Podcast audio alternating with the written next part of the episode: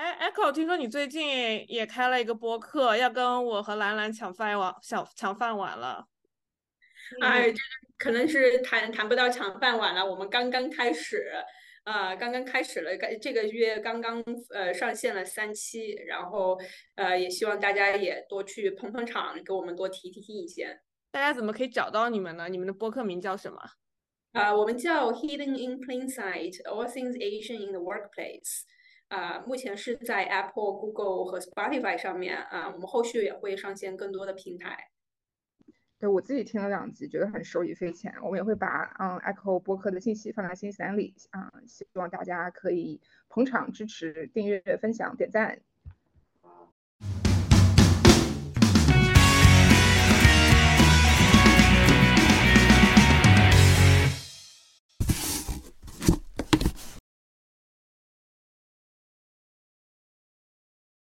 Hello，大家欢迎回来这期的雅痞不痞，我是阿水。Hello，大家好，我是兰兰。今天我们非常荣幸的请来了之前我们第二十四期谈冻卵是不是现代女性后悔药的嘉宾 Echo，大家欢迎，欢迎 Echo，要跟大家打声招呼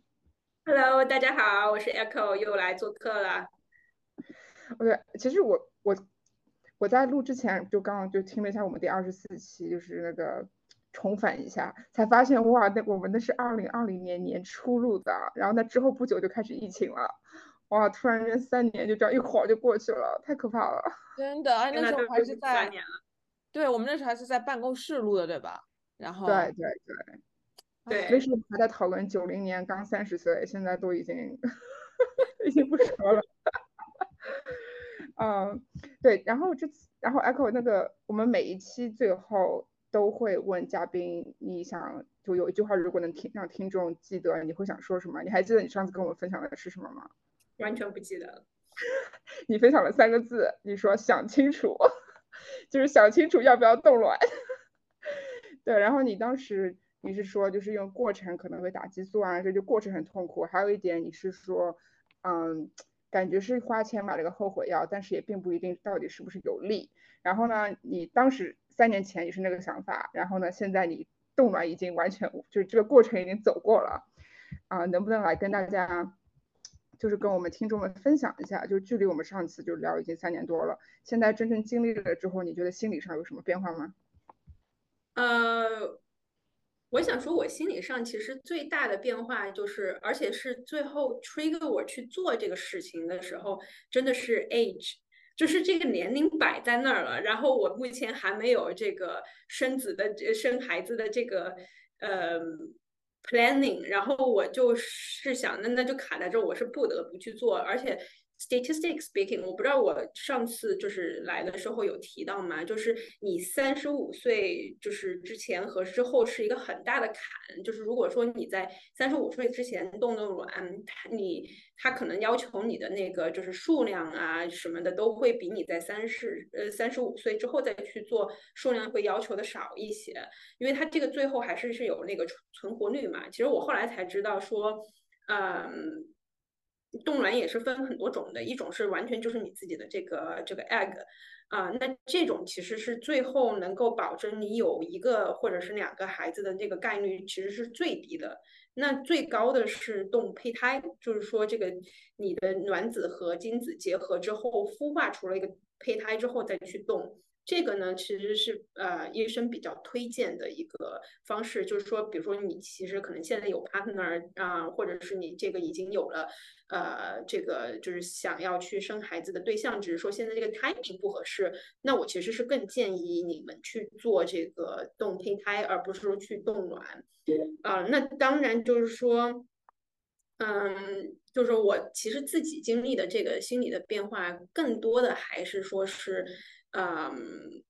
我是觉得时候到了，不不动不行了。就是就是，如如果再往后推的话，只会就是更多的去，嗯，就是呃，就是就是徒增很多烦恼。所以这个是我其实可能最大的一个就是心态的变化吧。呃，然后另外一个呢，就是说是呃，你说我动，因为我记得我们上次是说，就是动完之后觉得是一个后悔药，就是或或者是说多了一个 option。你说我真的有那个感觉吗？我也没有觉得，我只是觉得增加了我更大的焦虑，就是什么时候要生呢？所以，所以我觉得这个是我我没有完全没有预想到的，就是说我当时以为这个是让自己多了一个 option，但是我觉得这个是这种 anxiety 还是需要去自己去调节的，并不是因为有了冻卵的这样的一个结果之后，我就减少了我的这个 anxiety。你真的好神奇啊！所以你是觉得冻卵，因为冻卵了，所以感觉之后一定要生，是这是是这是这方面的焦虑吗？嗯。因为呃，因为其实有还有一点我可能没有提到，就是说，嗯，就是当时我去的时候，这个医生也跟我说，就是说，呃，虽然就是说你可，这个也是我可能最后也要跟那个就是观众们分享、跟听众们分享的，就是说，尽量是越早做这个动作越好，因为这个就相当于是你的，就是拿一个可能不太好的一个比喻啊，就是说，比如说你去超市里面买鸡蛋，你肯定是想。挑就是最新鲜的这个鸡蛋，而不是说就是在那个鸡蛋里面就是存存放了就是特别久的长的一个时间。那其实这个放在这个里面是一样的，就是你越往后走，包括你整个的那个就是作为这个女性的这个机能各方面都会呃就是往下走。所以其实我后来就在想，那我我当时一个很犹豫的一个原因，没有去冻卵的一个很大一个原因，就是说，那我既然就是说。嗯，我到那个时候我也不能生了，那那我去，那我干嘛还要去冻这个卵呢？因为就是我无非就是延长我就是去生孩子的那个时间，但是其实那个时候，比如说我四十，我我四十多了，我也不太就是这个我的机理就是身体已经也不会让我去就是呃能够很健康的去去去生产这样的一个呃。嗯，形式出现，当然就是所以所以所以我的 anxiety 很大一部分程度是说，即便我现在就是有了这个 option，我有了这个卵子在那儿，但是我可能现在更 anxious 的是说，那我随着我的年龄长大了，我后来去生孩子的这个呃，就是各方面受到的挑战就更大了，所以其实可能还是会有这样的就是担忧吧。嗯还有代孕，对，不可以对，当然就是还有这个 option 了，但是那那就是另外一个，就是另外一个担忧，就是你能不能赚到足够的钱，让你自己去代孕了。对对，而且代孕在有些国家还是就是不合法的嘛，对吧？所以所以还是还是比较复杂。对，因为还有一个，我就是还还得说，就是为什么这个事情在我心理上反而没有那么大的一个。嗯，就是就是改变，是因为我也也因为就是了解到这个过程，就知道就是其实冻卵最后就是卵子就是能够到最后你能够生育，中间还有很多一系列的 steps，能够最后 make it 呃 make it to the last step and become a baby。那个真的就是就是对很多人来说，那个 probability 是非常低的。所以就是包括我，就是呃，后来我就是认识一个，他当时是在他四十五岁的时候重新去做了一次取卵，然后做试管，然后才有了他现在的那个女儿。然后他之前也是他在三十几岁的时候，他可能在三十七八岁的时候动过一次卵，当时也是说动到了足够的这个光呃 quantity。但是最后就是他去，就是再去把它做成，就是后面的后续的 step 的时候，全部都失败了。所以其实这个对我来说，就是我我只是觉得可能有一些帮助，但是实际上你最后动的这个能不能做到你最后就是想要的那个结果，我觉得也是 unknown 的。所以我觉得也没有说大家一定就是想到哦，我动了卵以后就可以高枕无忧了。No。That's another myth，我觉得就是我们的听众同朋友们一定要就是一定要注意了，就是不是说冻了卵就是就变成真的就是后悔药了。我觉得只是说增加了一丝 probability that you're gonna have a baby when you're getting older，但是这个东西都真的是不好说。我我刚好像在我们之前节目哪一期我也提过，就《经济学人》有出一篇文章，就是他去嗯跟踪就是冻了卵的女性，然后后面好像是七百多个人，然后其实只有百分之五的人才回去用了自己冻的卵，然后成功了 have a baby，然后有的时候冻的卵也像 Apple 说的也不一定会成功，是一个 long game，是一个很长的路。我觉得可能很多就是不知道是就是嗯，就是在做这个事情之前，很多人就哦，好像这个是一个就是后悔药啊，或者是这个给女性多了一个 option。但是从我自己的心理来上说的话，我确实没有觉得这个减少了我多 多大的一个这个烦恼，这个烦恼依然还是烦恼。但是你会觉得相对来说稍微一点有点就是放心吗？就是跟以前比起来总。会会有一点点的 comfort，我只是觉得完成了这样的一个事情，就是觉得会说在这个年龄，呃，之前什么就是完成了这样的一个事情，你会觉得说，呃，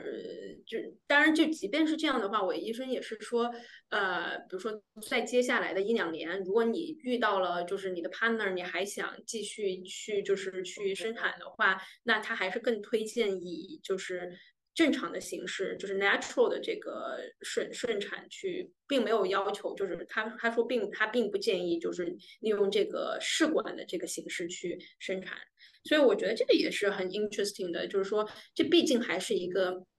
不是一个非常自然的一个过程吧。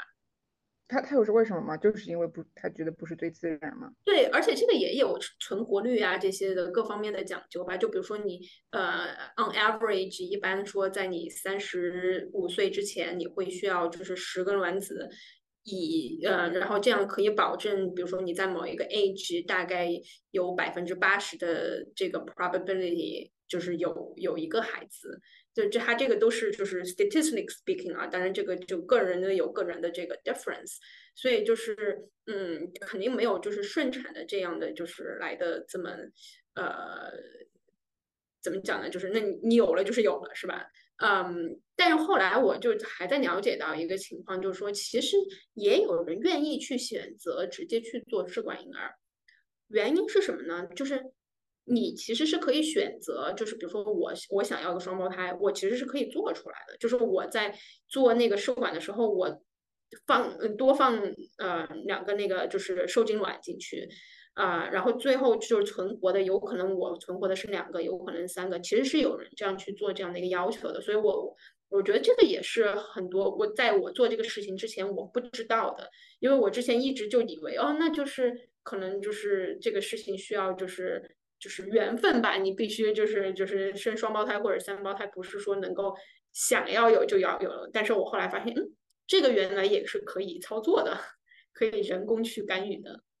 就找精子银行，然后跟你的卵子，然后你就直接动一个胚胎是吗？上了？呃，不不，我我我就说的这个人工干预是说你想生多少个娃？就比如说我之前一直以为像双胞胎、三胞胎这种就是。就是你就是撞大运了，或者是说你你你怎么样，你才会有。但是其实很多人会去这样直接去选择，就即便他可以是自然生产，但是因为他想生一个双胞胎，所以他会选择去做试管婴儿。对，嗯，我一我知道试管婴儿双胞胎的几率会很会高很多，但是我不知道有人，呃，也不是不知道吧，就是以前不知道有这么多人会选择，就是即使可以自然怀孕，他们会选择这样去做。对。而且你知道为什么就是一般就是高龄生产的最后出来就是包括就是试去做试管的，他呃生出来的双胞胎或者是多胞胎会更多一些嘛？因为他就是为了去保证他那个胚胎的存活度。有有些是没有要求的，就比如说我我其实就只是想要有一个娃，但是就是医生为了保证这个最后的成活率高，他会放两个受精卵进去，然后有时候这两个都都存活下来了，那你就是刚好是一个双胞胎。原来如此，那那我们现在来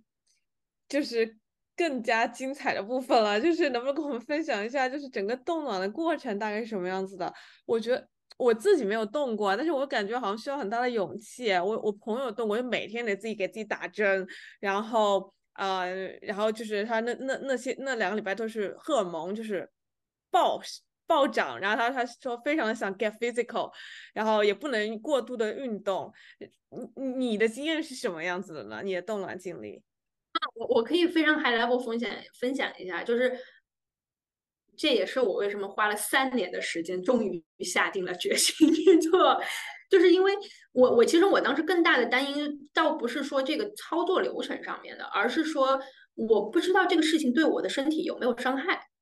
我我记得我我可能上次 podcast 也讲过，因为在我看来，这个依然是一个就是非常不自然的一个过程。那即便是现在呃科技医学手段很高的情况下，现在依然没有足够的证据表明说这个对身体没有伤害。当然现在是是就是现在就是 statistically speaking 是说。这个可能对身体的这个伤害是 minimum 的，就是只要你不是太多次数的去做这个事情，啊，但是同时我觉得并没有 evidence 说这个对你身体是没有伤害的，嗯，所以所以这个是我当时非常犹豫的一个原因，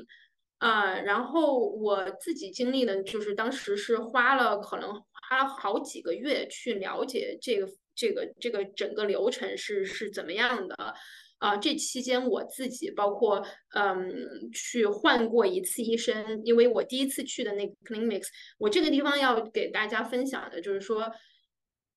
一个非常和我预期不一样的，就是我一直以为这个事情就是你要就是你要 trust your doctor，you need to find the best doctor or the the the the doctor that you have competency，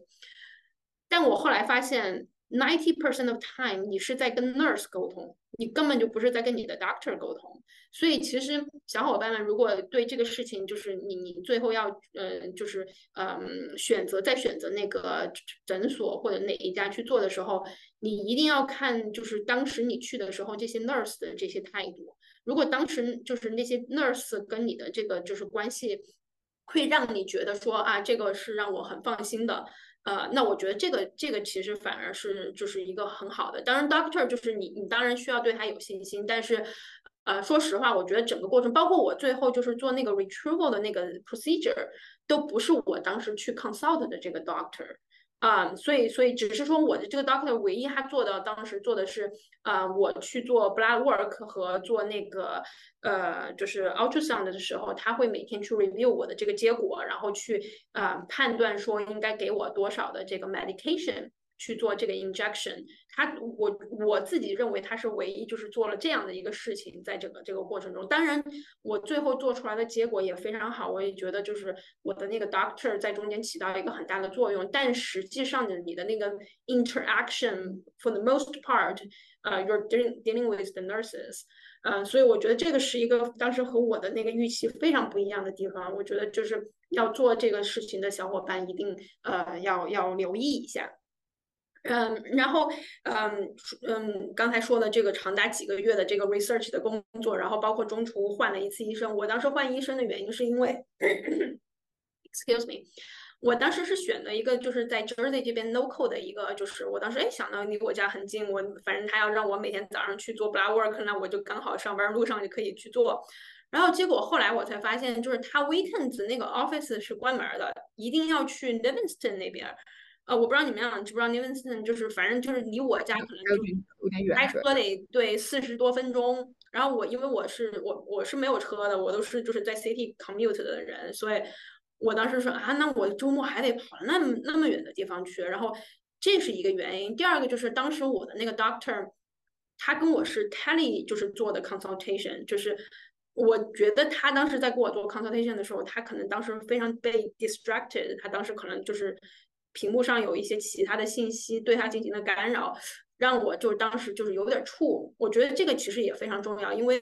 很多我相信就在考虑冻卵的这个小伙伴本来就觉得那个过程已经挺 intimidated 的，然后然后再看到就是有一些就是医生并不能给你那样的一个信心的时候，你就有时候就觉得我是不是应该去做？所以从我自己的心态来说，我当时就觉得。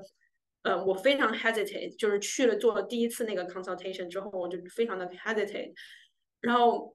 直到我后来跟我的一个同事聊到这个事儿，然后我同事也是他，他当时也是要去做这个事情，嗯，然后他就跟我说，哎，他去的那个好像就是当时在 CT 里面是 NYU Langone，嗯，呃，然后那个男的可能比较熟悉那个那个那个那个医疗机构，然后。然后完了之后，就是当时我，我当时就在想，那我要不要去再去做一个 second consultation？然后我去做那个 second consultation，当时我是 in person 的 meeting，我跟那个 doctor 聊，然后那个 doctor 就非常耐心的详细给我讲，我所就是解答了我所有的疑问，因为我当时也是非常多的疑问啊，就包括这个整个 process 对 body 的影响呀，然后这个我需要就是做做多少个这个 cycle。就是我就觉得就是你对那个医生的那个呃，当时我对那个医生的那个 confidence 一下就让我下定决心说，嗯，我就要在这家去做。然后包括我去就是去的时候，我就看到他整个的这个医就是那个呃就是那个 clinic 的那个环境啊，然后包括 nurse 的这个态度，我当时就觉得，嗯，这个比我就是我们 local 的 Jersey 那家就是会我我会更有信心。所以这个是让我当时最后下定决心去做的，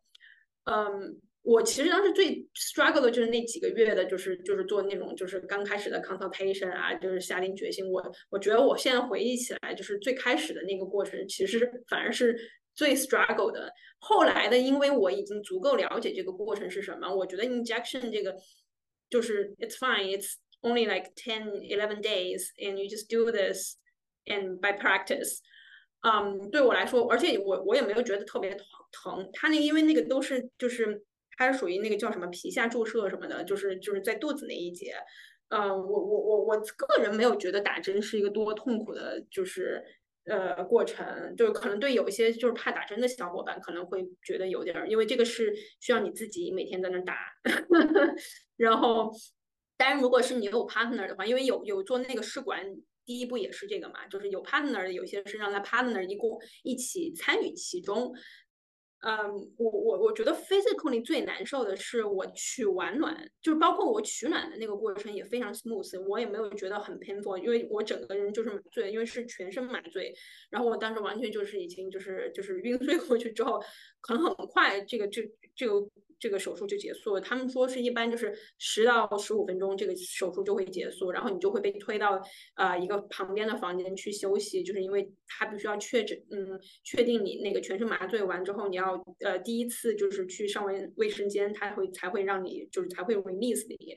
所以我我整个觉得那个过程也非常 smooth。嗯，我 physically 觉得最难过最难过的时候是。做完这个 procedure，然后我每天那个肚子就开始 bloated，就是每天那个胃，它其实是我感觉是整个都是这一块都是胀气的，它不仅仅是就是子宫就是卵巢那一块，就是整个你的那个胃，我反正我当时反应我觉得还挺大的。我当时都甚至是，呃，因为他们还会说，就是当你就是取的那个卵子的那个呃数量比较多，比较容易就是刺激到那个卵巢，然后会呃叫一个什么卵巢过激什么什么综合症，然后这个就会有些是你还必须是就是回医院去，他俩必须要帮你做一些手术才去处理才行的。当然我我我当时是非常 lucky，我我当时可能唯一感受到最难过的就是。啊，就是那个胀气，然后就每天就是感觉那个肚子就是，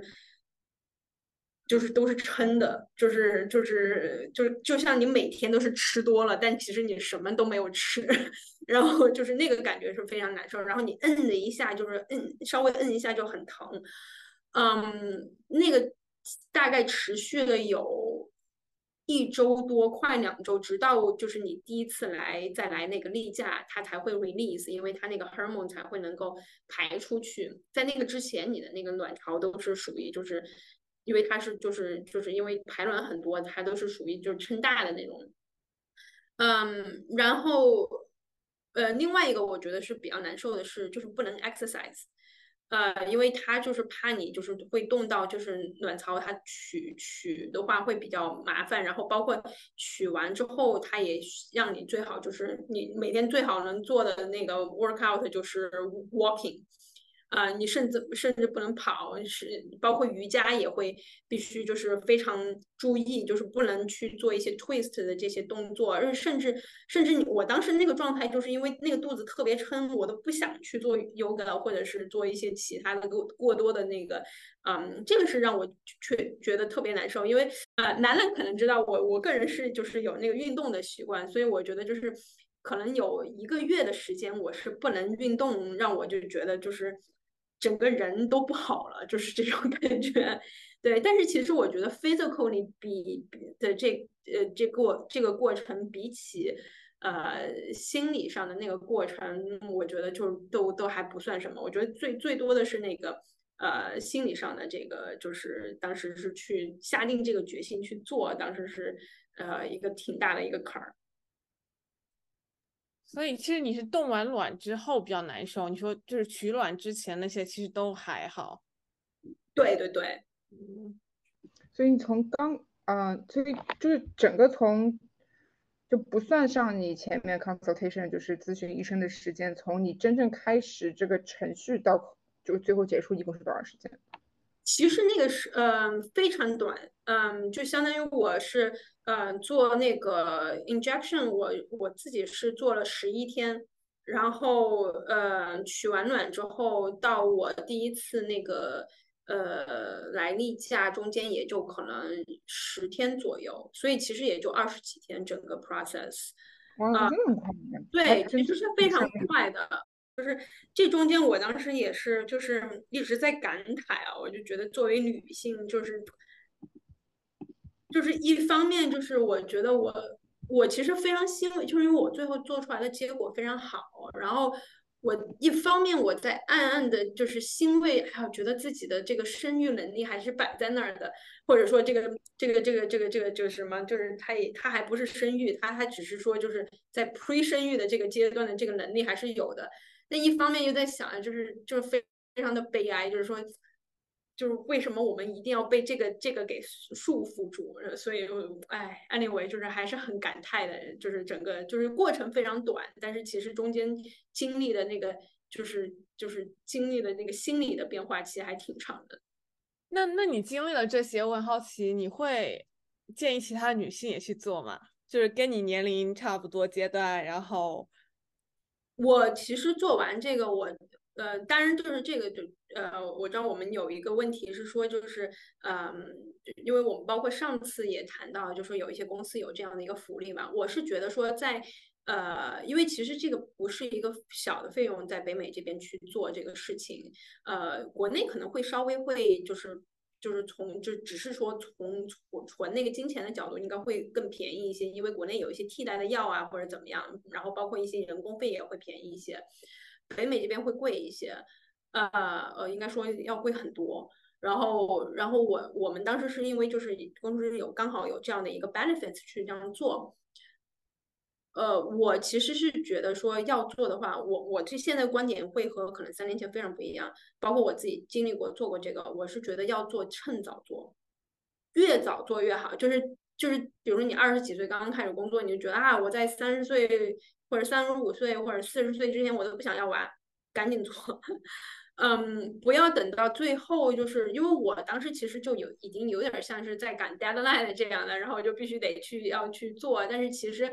后来我就觉得，就是既然你如果决定了要去做这样的一个事情，那这个东西一定是越年轻，就是就是你二十岁的时候的这个这个机理的这个这个卵子和你你那个四十岁的卵子是完全不一样的。但是比较困难，就比如说我二十四岁，我告诉自己，哎呀，我四十岁之前不想生孩子，但是我可能二十八岁就改变主意了呀。Exactly, which is also totally fine，因为。嗯，因为我当时为什么会有这样的一个想法呢？就是说，呃，因为那个至少说那个医生跟我说，就是你这样去做一次或者是两次，这个对你的伤身体的伤害其实是可以忽略不计的。那而且尤其是你越年轻的话，这个对你的恢复是越快的。就这跟生孩子是一样的，就是你你越年轻，你你比那个就是高龄的时候去当产妇会就是恢复的更快的。呃，然后。同样的，就是说，包括就是我的医生也会跟我说，就是你如果在接下来的一两年，或者甚至两三三年，就是有一个 partner 愿意去，就是你愿意去做这样的就是生产的这样一个动作的话，他也是建议你去顺产。就是就是，比如说，如果现在我们听众是二十四岁，你即便你在二十八岁结婚生子，你依然可以就是就是当然就是在那个医生的这个。指导下，就是你可以决定你到底是选择顺利生产，还是就是相当于你越年轻，你这个期权买的越早，这个期权其实是越便宜的，你就买买的越划算。你说的这个越便宜，因为每年的 storage 还有个 fee，是不是？哦，对对，你说的这个就是这，对，这个也是另外一个，就是 这个这也是另外一个，就是就是我说的那个越便宜，是说更多的是从就是呃。不是从金钱角度来说，对，应该是说就是就是不是从金钱，而是说就是你能够保保存的这个卵子的这个质量来说。明白明白。对，那那好奇问一下，因为我知道你公司福利非常非常好，呃，觉得特别是在这方面，那如果你公司没有这个福利，你还会去去做冻卵吗？我觉得我会犹豫很多，我觉得这会变成了另外一个呃 financial burden that I need to be concerned about。On average，应该说在美国这边是就是整个费用可能是在两两到三万呃之间，然后有一些就是可能就是如果你是自费的话，可能那个呃医院会给你一些选择呃，如果像比如说像我们这种保险就是可以 cover 的，我我看我最后那个账单好像是四万多。那那每年的保险费是多少啊？就就仓库费是吗？呃，那个呃保那个叫就 storage fee，呃，我们当时好像是一年是一千五，好贵哦。对，而且这个还不是，这还就是我这个只是现在给我的这个就是一个报价，Who knows 这个 in 什么 five years 你还是不是同一个价格？因为我觉得其实作为女。性本身，我在做这个决定的时候，我已经有很多的这个这个考顾虑呀、考虑呀，各种就是这个思想上的包袱了。然后，如果我还要再去 worry about the financial cost，我觉得我可能因为因为我没有那样的一个就是就是那就是那个嗯，我我不需要去做这个决定，但是我会觉得，如果我当时需要去做这样的一个事情的话，我我我自己的那个 burden 会更大一些。所以当时我们就是三年多前聊的时候，我们就聊到很多科技公司现在也不止科技公司，现在很多很多公司都有这方面的福利。就是当时这个福利出来的时候，啊，还挺有争议的，对吧？有些人觉得说啊很好啊，给女性多一个选择，然后有些人觉得是对隐形是对女性的一种歧视。所以你这次经历下来之后，你我听下来感觉你还是挺支持这个福利的，是吗？还是你？尤其是因为就是，当然我中途其实我跟三年前的那个公司 不一样的，但是其实那个 benefits 应该我理解就是比较类似的，嗯，就是它其实这个更多的是就是支持那种就是呃就是在 fertility 上的一个 benefits 给到女性，它不仅包括是说你去冻卵，就是你保存这样的一个未来的这个权利。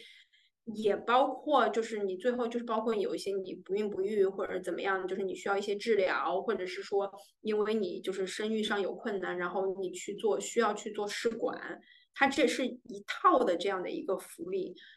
呃，我我觉得这个是一个非常好的福利，对于女生来讲，就是可能我们更多的 leverage 的是说它这个冻卵，但是你保不齐，就是未来可能不管是你也好，或者你的 partner 也好，需要说一些医学上的这个技术上的帮助，去让你去有生育，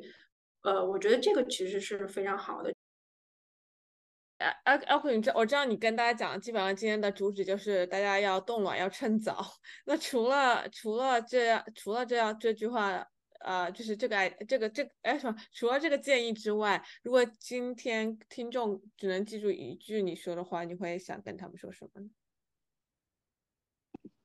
还是要说要趁早，趁早。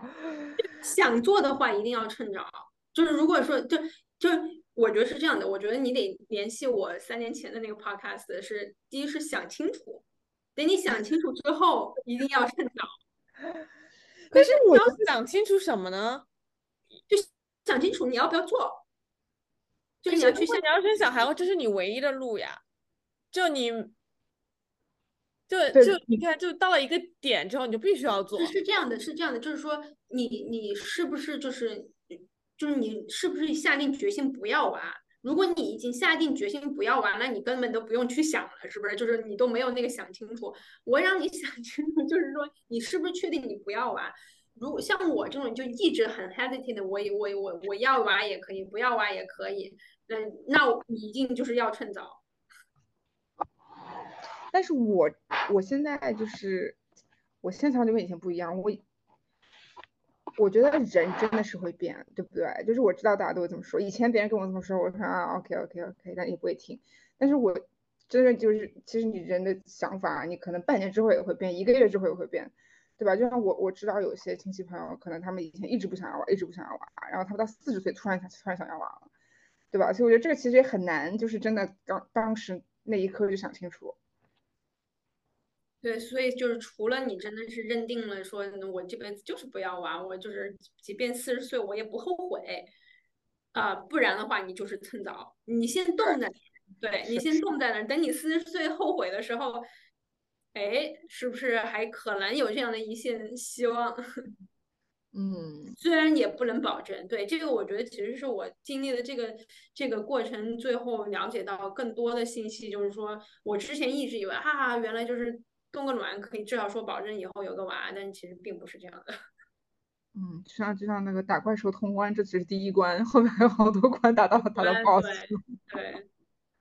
所以就是再一次的感遇，就是感叹，其实真的就是一个生命的诞生啊，是，就是他们就是医院喜欢说这是一个 miracle，就是很多人都喜欢说就是试管婴儿都是 miracle，但是我是真的是觉得这个这个就是就是是是是生命的可贵吧，我是体会到了。我觉得是，我觉得每个宝宝真的都是 miracle，都是个奇迹，不管是试管不试管，真的。不容易。好的，那我们今天非常非常感谢 Echo 来做我们嘉宾，跟我们分享了这么多，还有这么多非常真恳、真诚、肺腑的 建议给我们听众们。嗯，好的，那希望我们听众们有什么想法也可以跟我们呃分享，然后再帮那个 Echo 宣传一下他的 Podcast，我们会在新三里面嗯放放那个他 Podcast 的链接还有名字。请大家支持。好的，那我们嗯，今天就到这里，谢谢大家，谢谢大家，谢谢，嗯，拜拜，拜拜。